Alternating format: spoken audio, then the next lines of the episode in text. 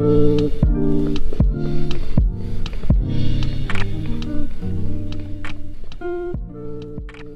Moon and Sixpence, Volume 7, Chapter 3.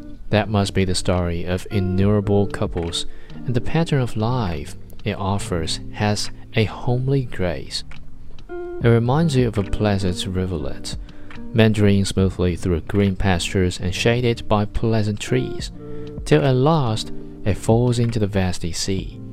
But the sea is so calm, so silent, so indifferent, that you are troubled suddenly by a vague, uneasiness.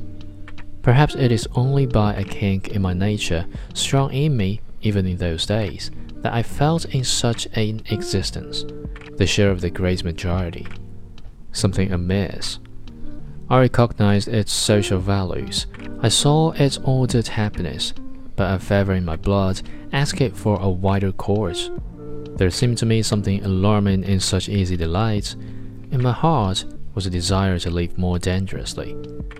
I was not unprepared for jagged rocks and the treacherous shells if I could only have change, change and the excitement of the unforeseen.